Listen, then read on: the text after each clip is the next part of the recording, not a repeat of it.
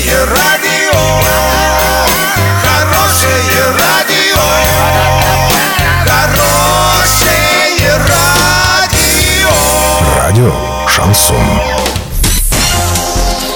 С новостями к этому часу Александра Белова. Здравствуйте. Спонсор выпуска «Строительный бум» ИП Халикова РМ. Низкие цены всегда.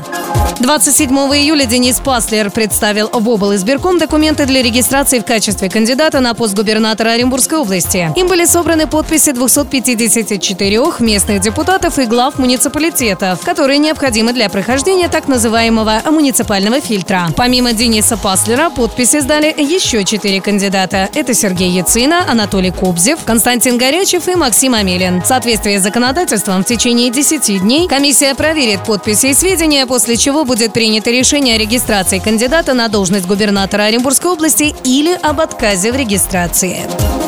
Более половины россиян не готовы оформлять электронные паспорта. Как пишет ТАСС со ссылкой на опрос в ЦИОМ, граждане в основном опасаются сбоев в системе и базе данных. При этом почти четверть опрошенных считают паспорт в электронном виде ненадежным. Для тех, кто все же готов перейти на цифровой документ, одним из ключевых достоинств является его универсальность. 17 июля премьер-министр Дмитрий Медведев заявил, что уже в 2023 году граждане страны могут перейти на электронные паспорта.